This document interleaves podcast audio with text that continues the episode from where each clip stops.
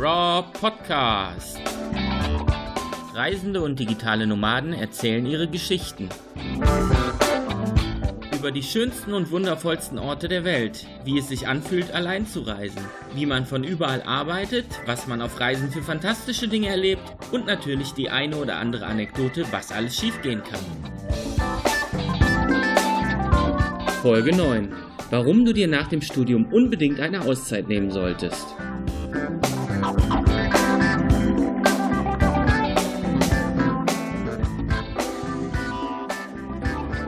Liebe Rob-Hörer, ich habe äh, Simone am Telefon. Simone, wunderschönen guten Tag.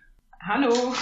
ich freue mich total, dass du da bist. Kurzer Hintergrund zu dir. Es hat Simone direkt nach dem Studium auf Reisen verschlagen, um zu schauen, wo will ich hin, was will ich machen, wie soll es weitergehen. Genau darüber wollen wir jetzt sprechen. Was macht man eigentlich nach dem Studium? Hilft eine Reise und wie bringt einen das weiter? Und damit ich jetzt nicht zu viel erzähle, übergebe ich direkt an dich, Simone. Erzähl doch mal, wie ist es gewesen damals nach dem Studium? Was war der Plan? Ich hatte eigentlich gar keinen Plan und genau das war das Problem. Also ja, Studiumabschluss war ziemlich anstrengend. Ich will auf jeden Fall eine Pause haben, bevor man dann ins Arbeitsleben startet und eben nur noch ein paar Wochen im Jahr tatsächlich sich Urlaub nehmen kann. Ich wollte schon immer mal nach Asien. Damit ich nicht direkt im Job lande, habe ich mir ein paar Wochen, bevor ich meinen Abschluss hatte, einfach einen Flug nach Thailand gebucht und mehr war eigentlich nicht geplant. Mhm. Bevor wir jetzt genauer auf deine Reise eingehen, ähm, was hast du überhaupt studiert? Ich bin Industriedesigner, also ich gestalte Produkte jeglicher Art. Mhm. Und was gab es direkt nach dem Studium für Möglichkeiten, die du reflektieren musstest, also worüber du nachdenken musstest? Man hat so verschiedene Bereiche. Also man kann in den klassischen Produktdesign gehen, da landet man dann im Möbelbereich oder Consumer Electronics. Viele gehen auch in den User Experience Bereich und äh, machen dann doch eher Software oder man geht in Service Design oder auch in, in rein strategischen Bereich. Also man denkt immer, man studiert und weiß genau danach, worin man arbeitet, aber irgendwie merkt man dann doch, dass die Möglichkeiten weiterhin unendlich sind. Und du hast dich dann entschieden, auf Reisen zu gehen, über alles nachzudenken, alles sacken zu lassen. Du bist nach Thailand geflogen. Wie ging es dann weiter? Also gab es überhaupt dann irgendwie einen Plan, beziehungsweise gab es ab einem bestimmten Zeitpunkt einen Plan oder hast du einfach alles auf dich zukommen lassen?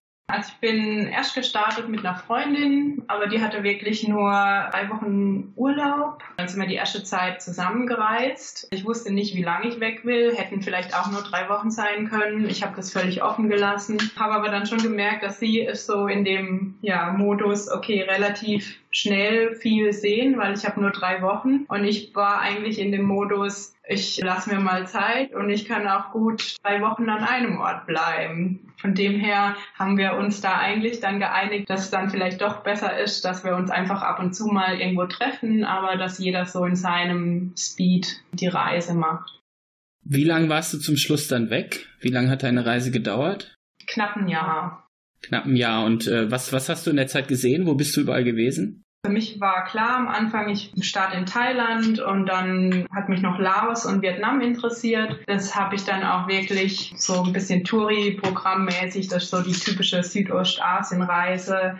Kambodscha habe ich ausgelassen und da war ich drei Monate, also jeweils einen Monat in einem anderen Land und dann ging mir aufs Geld aus, weil ich halt ja nach dem Studium natürlich nicht so wirklich was angespart hatte. Ich muss dazu sagen, ich habe einen Bruder, der lebt in Bali schon seit sieben Jahren und hat da sein eigenes Unternehmen. Das heißt, das war eigentlich mein Backup-Plan, wenn mir komplett Geld ausgeht, ich aber noch nicht nach Hause will, dann greift mein Bruder nach einem Job. Ja, das habe ich dann auch gemacht und er hat mir einen gegeben. Aber ich weiß nicht, wer schon mal für Familie gearbeitet hat, merkt man das nicht so zufriedenstellend.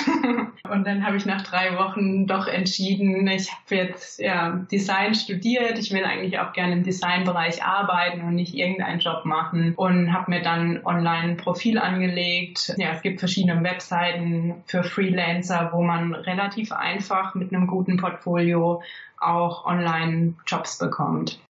Hm, was sind das zum Beispiel für welche? Also sind das deutsche Seiten gewesen oder hast du international geschaut?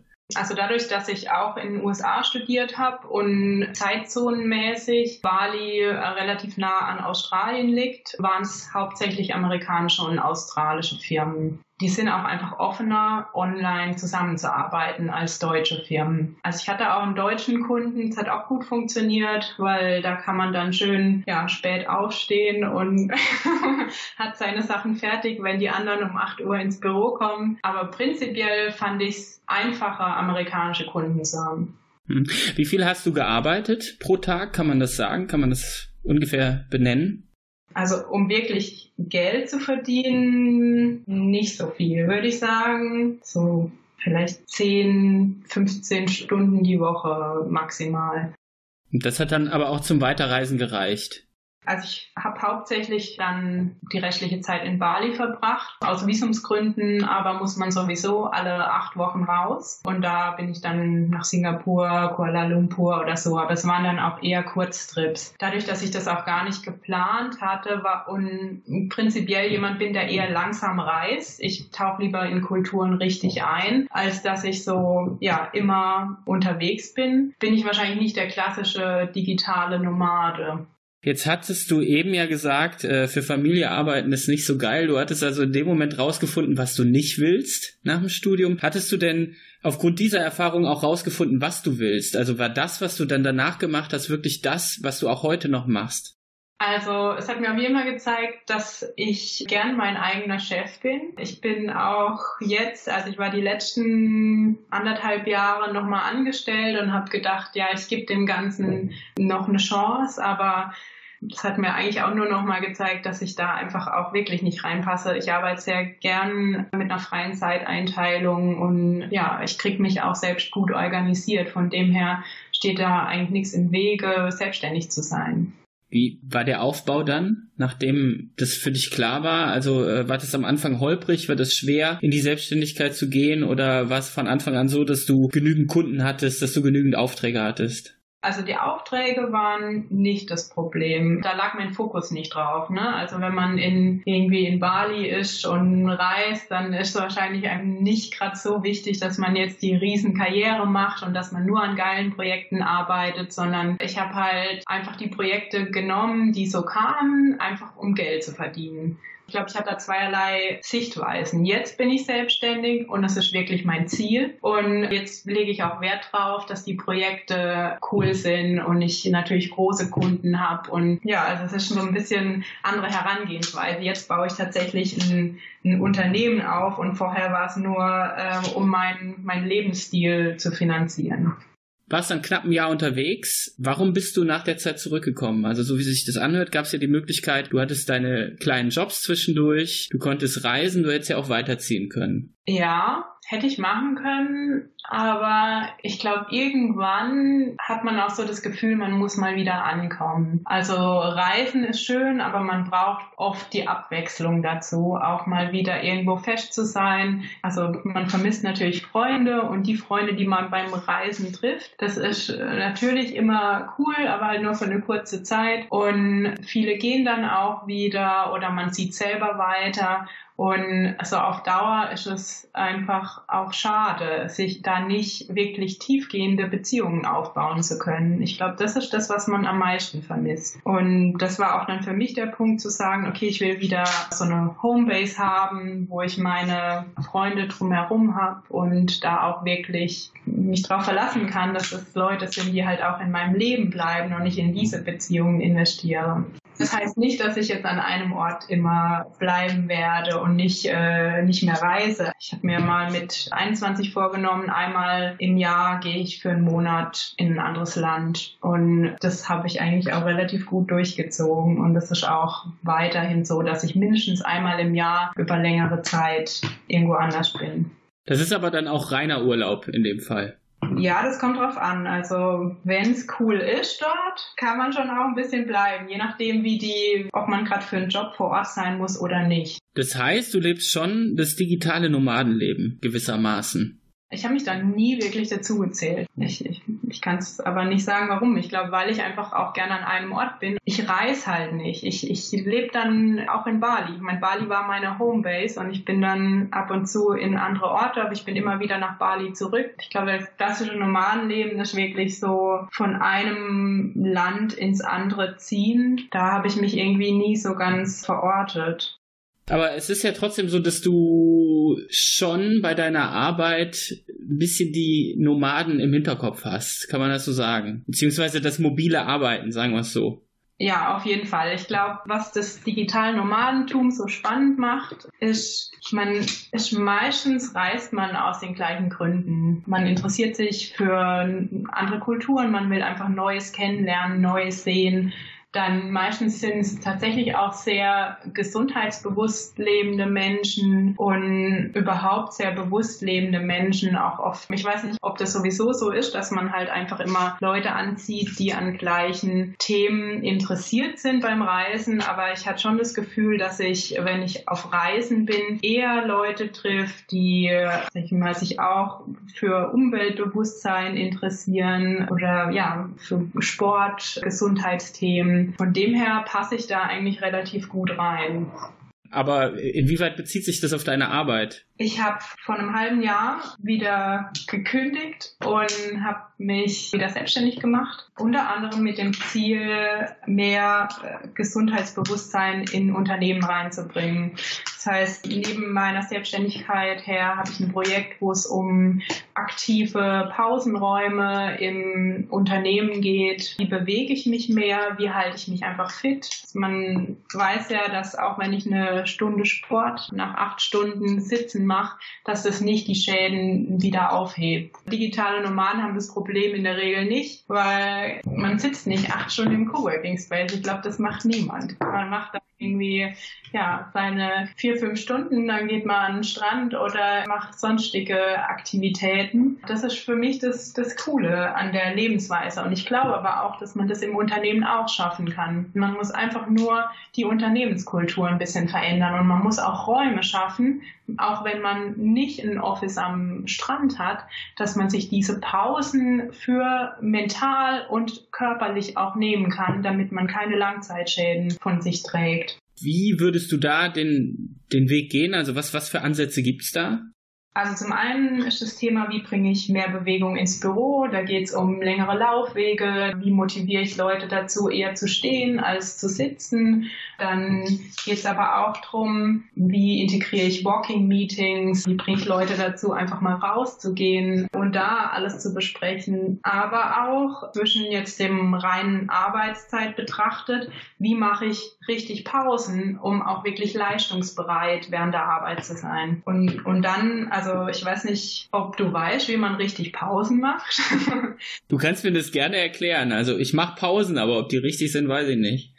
ja, also den wenigsten Leuten ist bewusst, dass es da halt auch Strategien dafür gibt. Sprich, nach einer Dreiviertelstunde macht man in der Regel so fünf Minuten Pausen, nach anderthalb Stunden sollte man so zehn Minuten Pause machen und nach vier Stunden eigentlich spätestens mindestens eine halbe Stunde. Dann ist aber halt auch nicht nur wichtig, wann man wie lange Pausen macht, um sich wieder äh, zu regenerieren, sondern eben, dass man auch richtig Pausen macht. Das bedeutet, wenn ich auf dem Bau arbeite und eine ganze Zeit aktiv bin, dass ich halt dann mich in der Pause auch wirklich ausruhe und hinsetze oder hinlege. Aber eben, wenn man einen klassischen Bürojob hat und sowieso der ganze Zeit sitzt, dass man dann spazieren geht oder irgendwelche Dehnübungen macht oder einfach aktiv ist. Und leider sieht es in der Regel eher so aus, dass Leute zum Kaffeeautomaten gehen und sich dann dort vielleicht hinsetzen und dann wieder zurück am Schreibtisch laufen und sich dort wieder hinsetzen.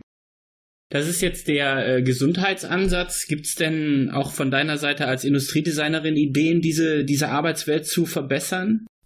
Ja, also ich gestalte mobile Stehtische zum einen für den Homeoffice-Bereich, zum anderen auch, um zum Beispiel draußen zu arbeiten oder wenn der Kollege zum Beispiel die ganze Zeit telefoniert äh, oder ich mich gerade irgendwie konzentrieren muss, dass ich mir dann eben so einen Tisch nehmen kann, der mir genau gerade das gibt, was ich brauche, sei es Ruhe oder frische Luft oder was auch immer.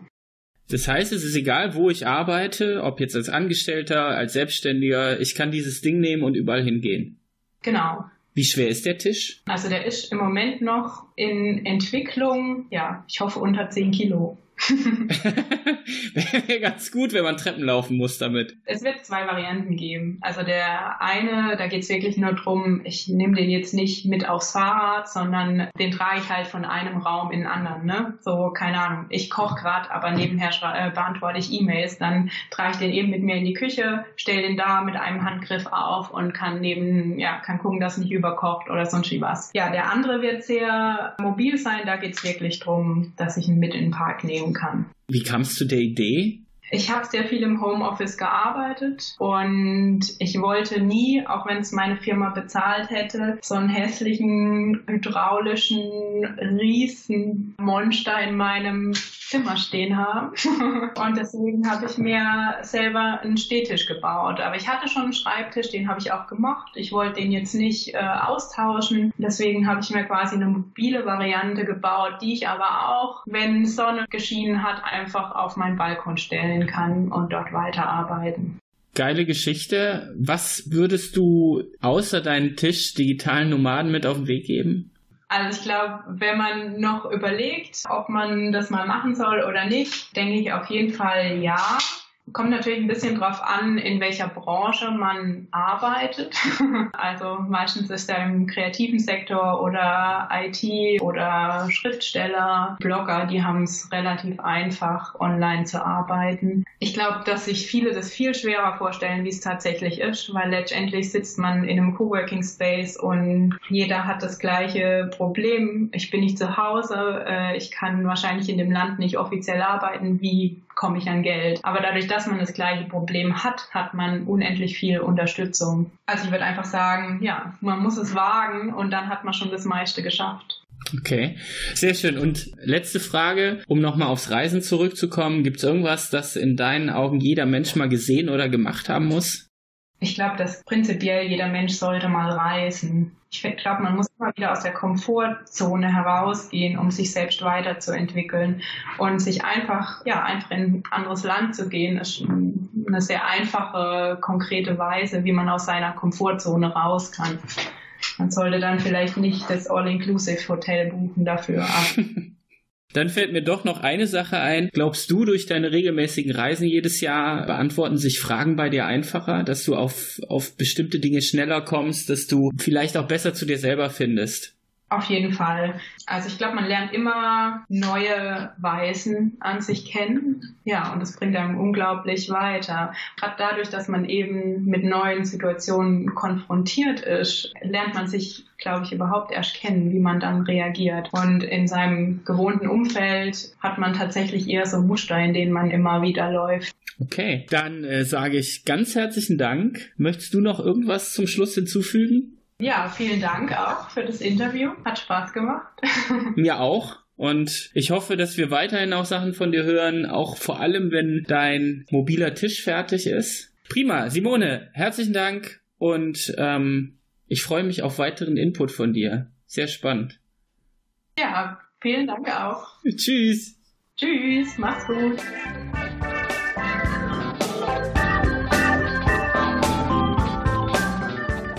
Der Raw Podcast. Danke, dass ihr dabei wart. Mehr spannende, packende und emotionale Geschichten, Tipps und Tricks von Reisenden und digitalen Nomaden gibt es schon bald in der nächsten Folge. Ich freue mich auf euch.